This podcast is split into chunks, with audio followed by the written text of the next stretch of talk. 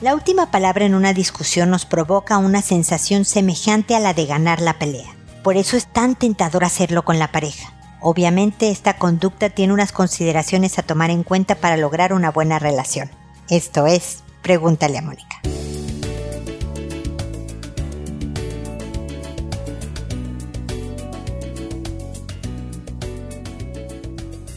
Bienvenidos amigos una vez más a Pregúntale a Mónica. Soy Mónica Bulnes de Lara, como siempre feliz de encontrarme con ustedes en este espacio en que hablamos de tener la última palabra. La verdad es que hasta hay un chiste que dice que los señores dicen que ellos dicen siempre la última palabra que es sí mi amor, ¿no? O como tú digas mi amor o algo así, como rindiéndose ya ni para qué discutir. Pero la verdad es que cuando sentimos que no hay manera de ganar una discusión es bien desmotivante. Provoca resentimientos y provoca distancia. Discutir es bien difícil porque toca partes de nuestra vida, de nuestra personalidad, de nuestra historia, que pueden hacernos sentir vulnerables y cuando yo creo que voy a ser lastimada, me voy a defender y me voy a defender de diferentes maneras y por lo tanto muchas veces las discusiones no son cosas lindas de ver, cosas agradables de atestiguar en un momento dado. Por eso es bueno de verdad tomarnos el tiempo para reflexionar en nuestra forma de discutir. Tenemos que pensar en cómo nos ponemos, qué cosas decimos, qué fama tenemos entre familiares y amigos a la hora de pelear. Por ejemplo, ahora sí que voy a ser bien personal, pero en mi familia, nuestros apellidos familiares es Lara de mi esposo Bulnes mío, ¿no? Lara Bulnes. Y yo digo siempre que los Lara Bulnes todos somos muy necios, somos muy testarudos. Y entonces es muy difícil convencernos. Y siempre estamos hablando en, en quién es del más necio al menor necio en la casa, pero nadie se salva. Todos somos necios. Pero para mí sí es un tema estar fijándome en mis necedades, ¿no? En ver en qué tanto me aferro a un tema y de verdad trato de escuchar al otro, de sopesar lo que me dice, darle la razón cuando la tenga, etc. Cuando se trata de mi marido, de mi pareja, la cosa me es más difícil. ¿No? Porque aquí entran en juego otros temas en la dinámica de poder, de historia, etcétera, que pueden hacer que yo me aferre más a mi punto de vista, por ejemplo, ¿no? Cuando se trata de los hijos que quiero tanto y que son tan lindos, les perdono más cosas, al marido menos, ¿no? Eso es humano. En la medida en que yo reconozca esto que les estoy diciendo ahora y de verdad, de forma sincera, por mí primero, ni siquiera por él, por mí primero y desde luego por él después, por nuestra relación finalmente, yo me pongo el propósito de, de ser más abierta a lo que él me está diciendo, de aceptar más sus formas y maneras, de bla, bla, bla, vamos a estar mejor. Aunque yo tenga razón, el querer aclararlo y de que él me lo confirme y yo sentir esta ráfaga de, de, adrenalina de la victoria, no me va a hacer una relación más feliz, no me va a acercar necesariamente a mi esposo. Y si lo que quiero es tener una relación de pareja cercana, cariñosa, duradera, no solo duradera, porque hay veces que, ay, es que tienes 30 años de casada como tengo, ¿no? Qué maravilla. Pues sí, pero ¿son buenos 30 años de casadas? Es la pregunta que uno debe de hacerse. Y la verdad es que afortunadamente tanto él como yo nos hemos esforzado en hacer de estos 30 años buenos años. No todos han sido buenos, no siempre ha sido fácil, sería mentira que yo les dijera nombre. Uf, yo la princesa encantada y él el príncipe. No, no queridos. Hay veces que de verdad nos caemos mal. Pero el objetivo está en retomar fuerzas y el ver yo qué cambio de mí para mejorar. No en que a ver a qué hora se él aprende qué o entiende qué o no yo. ¿Qué hice mal en este manejo que lo puedo hacer distinto? También cuando él se ha equivocado es yo qué puedo hacer o para cuidarme mejor o para reaccionar de otra manera de forma que finalmente tengamos mejores resultados, pero sabiendo que el que se equivocó fue él no se trata de que tú asumas todo, pero hay que tener mucho cuidado con querer tener la victoria, la última palabra en una discusión, porque no estás construyendo algo que pueda aguantar los debates del tiempo.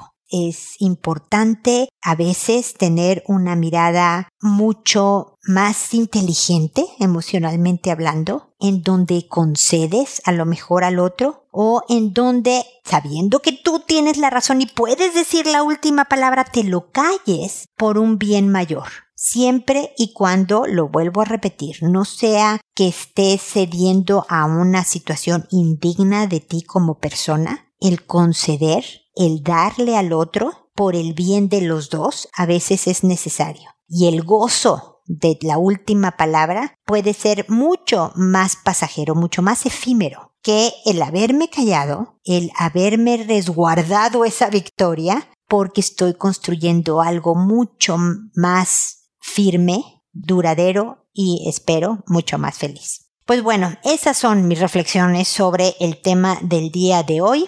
Saben que me pueden escribir a mi página www.preguntaleamónica, botón rojo de envíame tu pregunta. Si hay algún tema sobre esto de la última palabra o la relación de pareja que quieran ustedes contarme y que yo les dé una respuesta más personalizada o no necesariamente tiene que ser de relación de pareja, sino con los hijos, con compañeros de trabajo, con la familia, etcétera, ¿no? Relaciones interpersonales en general. Ustedes saben que son mis temas de especialidad.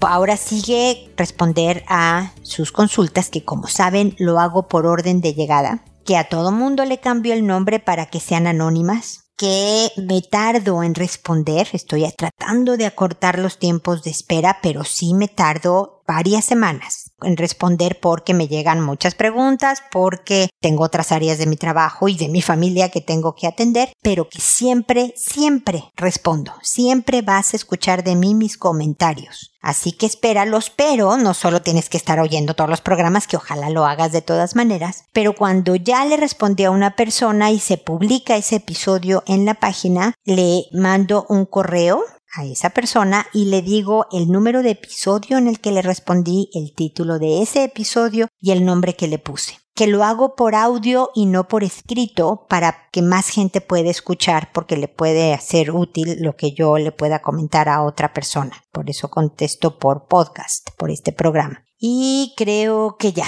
No sé si ya lo dije todo y si no, y me acuerdo al rato, se los digo. Hoy voy a empezar con Irlanda, que me dice buenos días. Me recomendaron este sitio para hacer una pregunta. Tengo dos hijos, uno de 11 y otro de 3, de 3 años. El bebé hace unos días estaba jugando con los peluches y dijo que un peluche le había chupado el pene. Luego le pregunté por qué decía eso. Me respondió que lo vio en la tablet. Luego, indagando más, me dijo que su hermano hace mucho, pero mucho tiempo, le había chupado el pene. Le pregunté a mi hijo mayor y se puso mal. Me aseguró que no era así. Le pregunté que si el papá le hacía algo y me dijo que no. No sé qué pensar.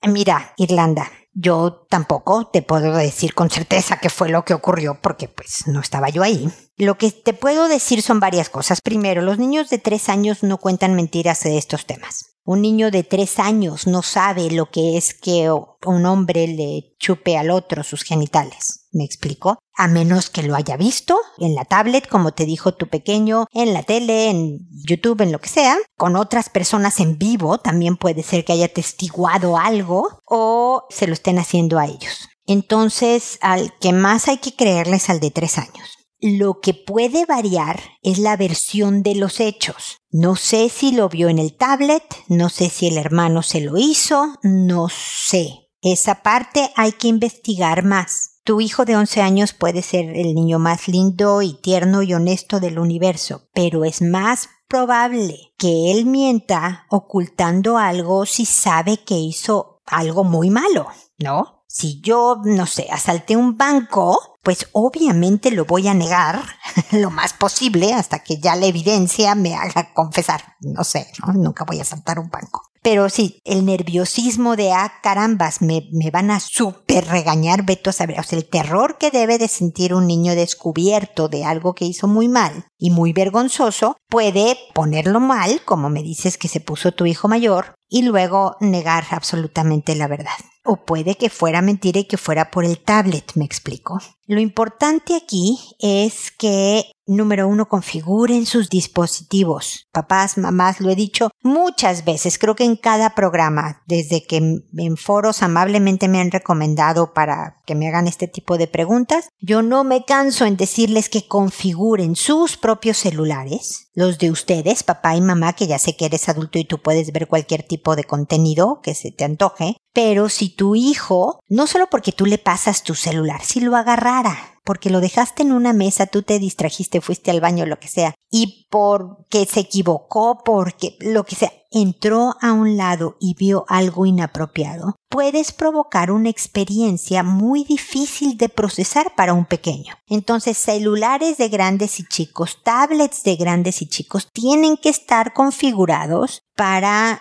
no ver contenidos inapropiados. Si tú agarras tu tablet, Irlanda, y quieres ver contenidos inapropiados, pues te vas a tener que tomar el tiempo de primero desconfigurar, ver lo que quieres ver y luego volver a configurar para soltar la tablet, me explico, pero vale la pena porque estás criando menores. Ve tú a saber si lo que pasó fue que si el de 11 le enseñó en la tablet al niño de 3 o el de 11 estaba viendo el contenido inapropiado y se asomó el de 3 y el de 11 al no tener un criterio de ah, mi hermanito no debería estar viendo esto lo dejó, no sé. Pero lo primero es configurar eso y luego seguir investigando Irlanda. Aquí sí pasó algo importante que no es común que un niño de tres años lo diga. Es común que un niño de tres años se baje chones y pantalones para enseñar sus genitales y preguntarte si tú tienes los mismos. Pedirte que tú te bajes tus pantalones y chones para ver qué tipo de genitales tienes tú. No lo va a decir con estas palabras, pero eso es conducta mucho más propia de un niño de tres años. Preguntarse las diferencias entre hombres, mujeres, niños, niñas y otras cosas sociales que puede ser por qué hay, usan falda y por qué pantalón y por qué aretes y por qué pelo largo y pelo corto y todo esto es la edad de las preguntas de los de tres años. Eso es normal. El que hable sobre chupar genitales ya no es propio de esta etapa. Y por lo tanto, lo que se hace en esos casos es investigar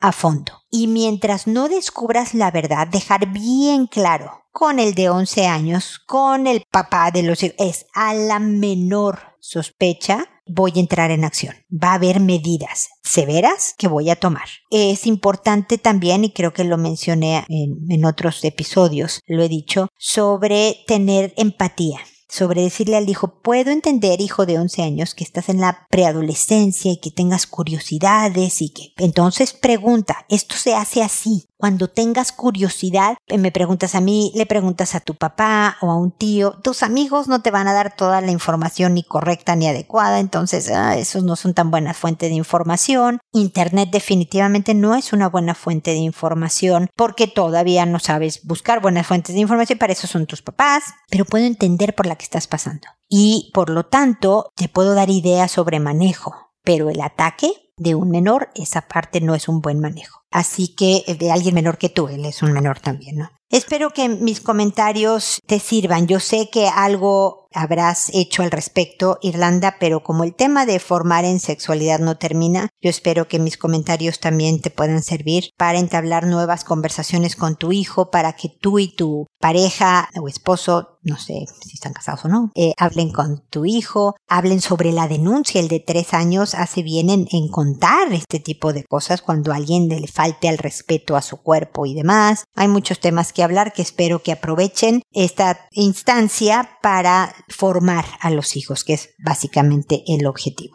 Karima, por otro lado, me dice, buen día, Mónica. Mi consulta es para bajar los niveles de ansiedad. Estoy desempleada desde octubre del año pasado. Desde cuando salí de mi trabajo ya venía con estrés, el que nunca he tratado. Después se acrecentó. Hay veces que como sin tener hambre o como mucho y después quedo que reviento. Me preocupa porque he estado muy mareada y a pesar de que otras veces me ha pasado y no fue asociado a ninguna enfermedad, a pesar de que mi papá tiene problemas cardíacos y mi mamá tiene diabetes, yo siempre los asocio a niveles de estrés en mi vida. Además no duermo muy bien de noche. Soy de carácter tranquilo y tengo mucha paciencia, pero ahora estoy muy irritable. Actúo a la defensiva, estoy de mal humor y eso afecta mi relación con mi pareja y también con mi hijo. Espero tener una buena acogida. De antemano le agradezco mucho. Bendiciones. Gracias, Karima, también para ti los mejores, mejores deseos para que pronto estés mejor. A ver, Independientemente de que puede que todos tus síntomas sean provocados por altos niveles de ansiedad, si tienes una historia familiar de problemas cardíacos, de diabetes, pues tus chequeos anuales son indispensables, ¿ok? Y en donde en, los chequeos le digas al doctor todos tus síntomas, los mareos, los atracones inclusive, todo lo que te pasa, ¿no? Porque entre más información tenga el doctor, más específico para ti va a ser el tratamiento. Entonces no dejes de hacerte un chequeo anual, por joven que seas, para descartar siempre lo físico. ¿Ok? Como primer punto. Como segundo punto es, bueno, ¿qué se hace con esta ansiedad? Porque efectivamente, no, perder el trabajo pone nervioso cualquiera. Número uno. Número dos, luego se viene una malvada pandemia en donde estamos encerrados y cuando ya empezamos a salir ves gente en la calle con mascarilla y estás preocupada de que qué toqué, quién tocó hoy, ese estornudó, tendrá coronavirus, no tendrá coronavirus. Faltó Juanito ayer y ahora resulta que tiene coronavirus y yo vi a Juanito. Esa como paranoia, esa como alta conciencia que tenemos de contagiarnos nos pone en un estado más ansioso que el normal. Necesitamos siempre Karima, cierto grado de estrés. Sin estrés no funcionamos como humanos. Necesitas estrés para levantarte, para ir a trabajar, para buscar un trabajo si no lo tienes todavía. No, el estrés te permite la motivación de un trabajo. Si ya estás en un trabajo, te permite la inquietud para pedir un aumento de sueldo, ¿no? Te pone desafíos de sabes que voy a correr el maratón, te deja, permite conocer gente nueva, voy a ir a esta fiesta aunque no tengo muchas ganas porque no quiero quedarme sola, el estrés de quedarme sola me motiva a tener una vida social. O sea, necesitamos cierto nivel de tensión pero tiene que ser un buen nivel, el buen estrés que le llaman, algo que tenga yo en mi control, no que el estrés me controle a mí. Es cuando le damos el timón, el volante a la ansiedad o al estrés que la cosa empieza a estar mal, ¿no? Empiezo a tener síntomas y el mareo, por ejemplo, o sea, todos los que me nombraste pueden ser síntomas de ansiedad. Comer muchísimo, ¿no? Tener estos atracones, dormir mal, porque cuando estamos estresados, en el organismo hay químicos, las hormonas del estrés, adrenalina, norepinefrina, bla, bla, bla, cortisol, que provocan este tipo de trastornos de sueño, trastornos alimenticios, todo lo que me estás diciendo. Y necesitamos volver a poner estas hormonas al nivel, a lo mejor todavía un poco alto porque seguimos en pandemia, pero a un nivel en que yo pueda funcionar si la forma en que sale esta energía, estas hormonas que necesitan encontrar desahogo para que no agobien el cuerpo, hasta ahorita había sido comiendo muchísimo, durmiendo mal, estando mareada, entonces yo voy a tomar acción y les voy a dar un camino más saludable. Por ejemplo, Ahorita, hacer ejercicio, Karima, y es una lata que yo te lo esté recomendando, pero hacer ejercicio es un antiansiolítico. Resulta que 30 minutos tres veces por semana, 30 minutos tres veces por semana equivalen químicamente en tu cerebro a lo que hace un antiansiolítico, la pastilla. Provoca, saca hormonas las mismas hormonas que un antiansiolítico tal vez provocaría, un antidepresivo también. Así que el ejercicio se vuelve una medicina. Obviamente una medicina muy natural porque es ejercicio y que además te va a ayudar en el control de peso y en estas otras cosas que tanto nos preocupan, pero sobre todo a mí lo que me importa aquí es que va a encontrar salida a tu ansiedad. Y si mientras haces ejercicio le dices a tu cuerpo, Sí, en esta pisada se está saliendo la ansiedad o secándome el sudor, me estoy secando ansiedad, está saliendo de mi cuerpo a través de sudor, que tiene algo de cierto porque en el sudor pueden ir parte de las toxinas propias que tiene la ansiedad. Si además tienes estas imágenes, te va a, va a tener un efecto mucho más curativo, de más alivio, ¿ok? Entonces de entrada moverte arreglar el sueño. Empieza con una rutina, siempre haz las mismas conductas, trata que a la misma hora todas las noches, no sé, hagas el mismo orden. Primero te pongas la pijama, luego te laves los dientes, luego leas 10 minutos en la cama, luego, o sea, si tú haces el paso 1, el 2, el 3, el 4, todas las noches de la misma manera, paso 1, 2, 3, 4, paso 1, 2, 3, 4, así, tu cerebro va a aprender, ah, Karima ya se está yendo a dormir y propicia el sueño. Si estás teniendo mal dormir en esta época, por lo menos de aquí a que tengas trabajo y la pandemia haya pasado, deja el café, deja los tés que tengan cafeína, deja los refrescos o bebidas gaseosas. Todo esto son acelerantes y afectan el sueño. Ayúdate. No solo sufras los estragos de las hormonas de ansiedad, toma acción. El quejarte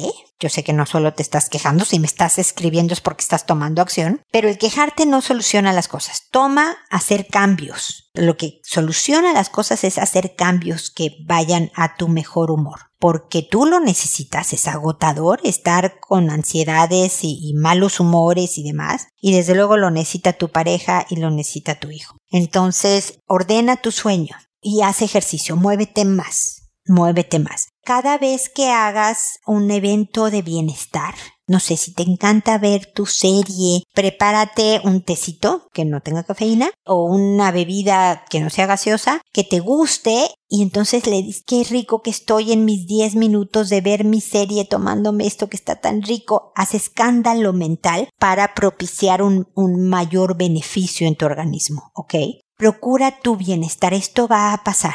La cosa es que no le cedas a la ansiedad el mando. Tenlo tú. Si te falta el aire, puede que te sientas mareada porque te estés hiperventilando, estés respirando así como muy rápido y eso provoca mareo. Trabaja en tu respiración, especialmente en momentos que te sientas como más de mal humor o, más ansiosa. Trata de hacer respiraciones profundas y pausadas, muy despacio, ¿no? Unas 10 veces, 5 veces. Todo esto tratando de empezar a tomar el mando, ¿ok? Cuéntame cómo te va con todas estas estrategias y vuélveme a escribir contándomelo para que sigamos ayudándote en esto de ayudarte a sentirte mejor en esta época tan difícil que es de no tener trabajo, eso en cualquier etapa de la vida y desde luego de pandemia, ¿ok? Seguimos en contacto.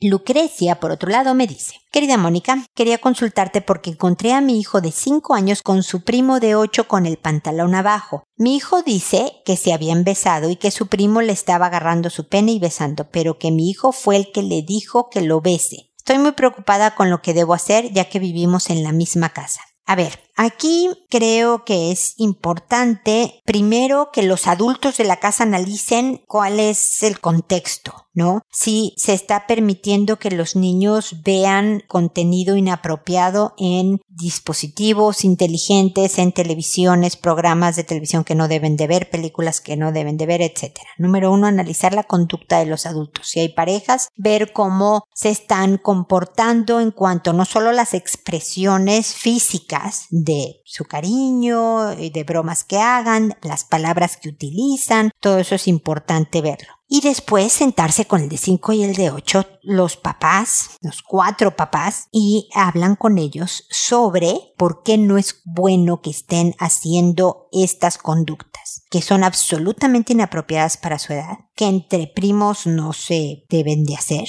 que ponen en riesgo su integridad física y emocional, una serie de cosas, y que no me importa quién empezó, no va a importar quién empezó o de quién fue la idea. Vuelve a suceder y estos son los privilegios que se van a perder. Y entonces ustedes le hablan de todo lo que puede suceder en su vida si no son capaces de dejar de hacer estas conductas tienen que tener mucho más estrecha la supervisión para estos niños. No pueden estar sin la vista concreta de un adulto, no pueden irse a un cuarto donde no haya un adulto presente por lo menos por un rato. Y tienen que hablar también sobre la denuncia, que eso está bien visto el que uno de los dos avise que el otro está con ideas raras, es importante reforzar positivamente. Eso es muy bueno, porque le vas a ayudar a tu primo a respetarse a él y a ti mismo. Que tú me avises qué está pasando, sea porque fue el mayor o fue porque sea el menor.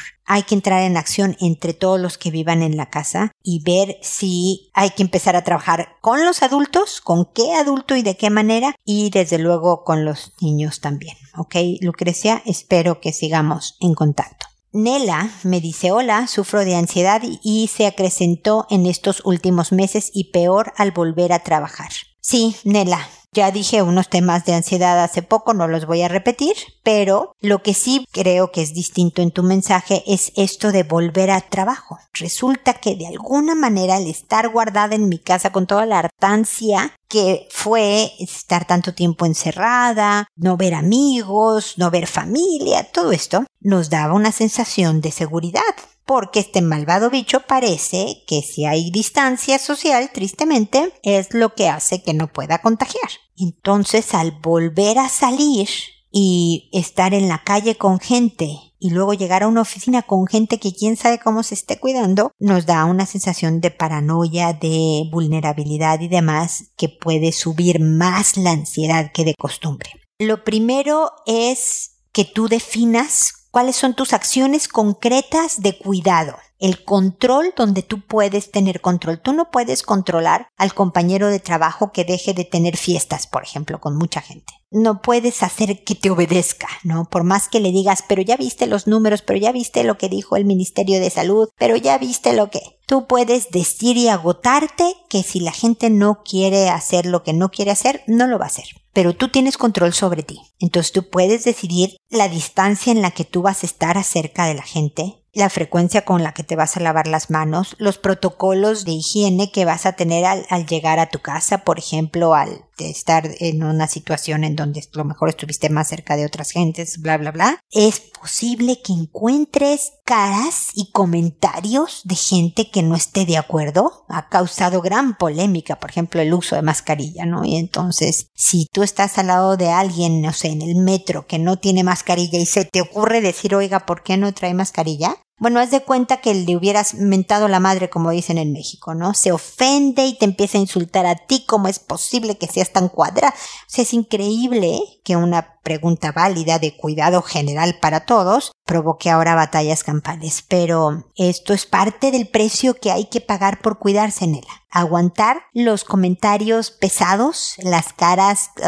de la gente, porque tú te estés cuidando. Tú haz lo que tú quieras hacer para sentirte tranquila en tu cuidado y lo que puedas hacer. Tú puedes decir, no, sabes que yo me quiero seguir quedando en mi casa, pero si tu oficina dice regresense a la oficina, no vas a poder hacer mucho al respecto. Bueno, con esas circunstancias, ¿qué sí puedes hacer? Y hazlo y sigue ese control. Por otro lado, todo lo que le dije a quien fue a Karima sobre la ansiedad el movimiento, el escándalo mental, las burbujitas de bienestar de momentos que tengas, porque es necesario contrarrestar las hormonas, porque son distintas. Las del estrés obviamente son distintas a las hormonas del bienestar. Entonces cuando hay muchas de ansiedad o de estrés, es importante que tú hagas algo inmediatamente después de bienestar para que las hormonas del otro lado suban y atenúen el efecto que las del estrés estén causando en ti. Así que si en particular, no sé, fuiste a una reunión de trabajo y alguien andaba sin mascarilla y por más que tú te alejaste cuatro metros y traías tu mascarilla y todo este rollo, si tú sientes que estás muy tensa, inmediatamente después salte de la oficina y da una vuelta a la manzana ve la naturaleza, el aire, que el exterior es un lugar más sano que el interior, que estar con gente guardada en un cuarto. Entonces, este, sal y, ten un momento de bienestar para contrarrestar estos efectos que la ansiedad tiene en ti, ¿ok? Espero que sigamos en contacto, Nela, y cuídate por favor muchísimo. Ópalo, por el otro lado, me dice, hola, ¿qué tal? Mi hija de nueve años tiene unos días que me expresa que quiere besar a X persona y encuerados. He platicado con ella sobre eso, pero dice que no se puede sacar de la cabeza eso. Cabe mencionar que hace poco tenía un celular y estuvo viendo videos de besos, los cuales me los mostró, y en donde dos jóvenes están sin blusa besándose, solo eso. Y fueron imágenes muy fuertes para ella y ahora no sé cómo ayudarla. Ella me dice que quiere ser una niña normal y no pensar en eso. Tiene mucha comunicación con nosotros y le pregunté si alguien le ha hecho algo que no deba en su cuerpo y dice que no, que solo fueron esos videos, que no se saca de la cabeza. El celular se lo quitamos ya que por la situación actual se lo dimos porque había ocasiones que teníamos que salir los dos y tener el contacto con ella, salidas rápidas de casa. Entonces necesito ayuda, no sé cómo apoyar a mi hija con eso. Bueno, me parece muy bien que tu hija los tenga ustedes que les exprese toda su preocupación y su incapacidad de controlar sus pensamientos creo que solo hablar de eso ya es catártico, voy a decirlo en, en psicológico, en lenguaje psicológico, ¿no? Ya es un desahogo que baja los niveles de ansiedad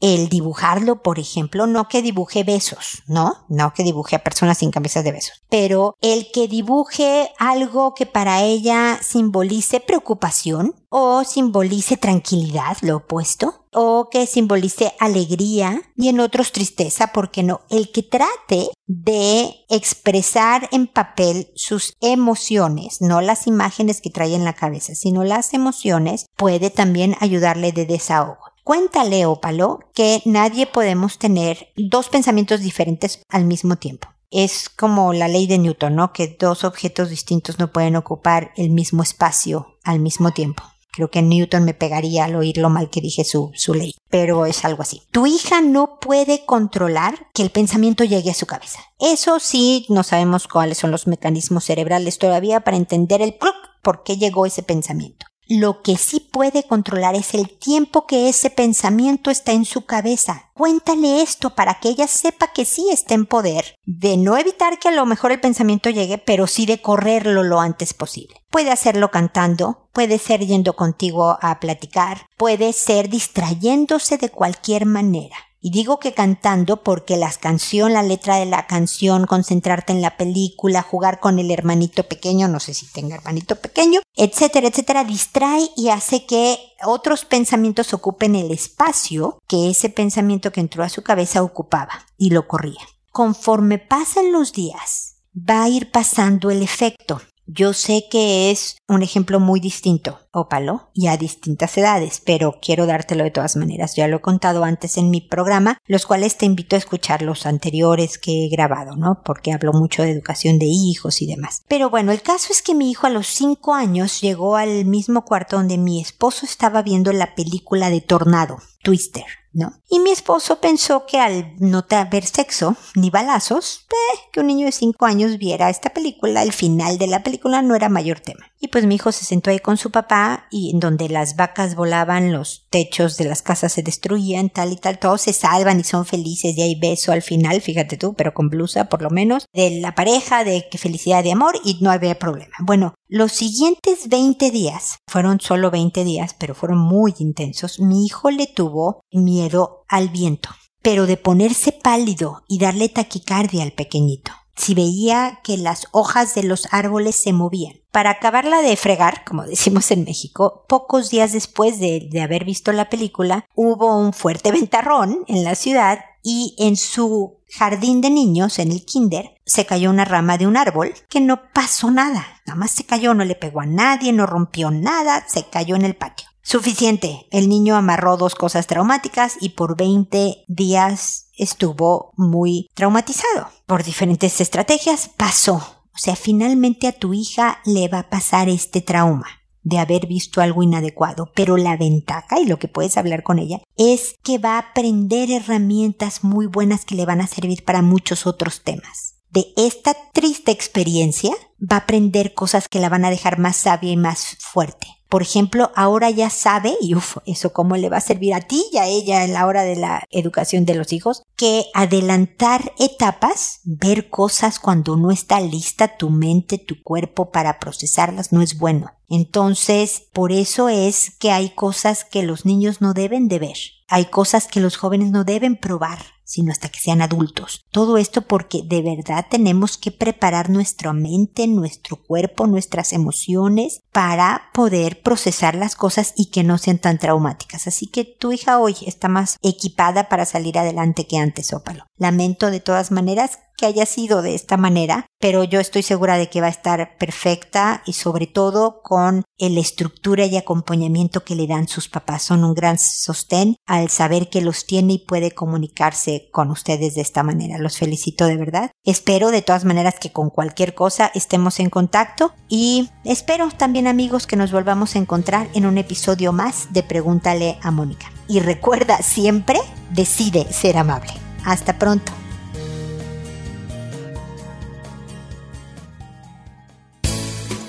¿Problemas en tus relaciones? No te preocupes, manda tu caso, juntos encontraremos la solución. www.preguntaleamónica.com Recuerda que tu familia es lo más importante.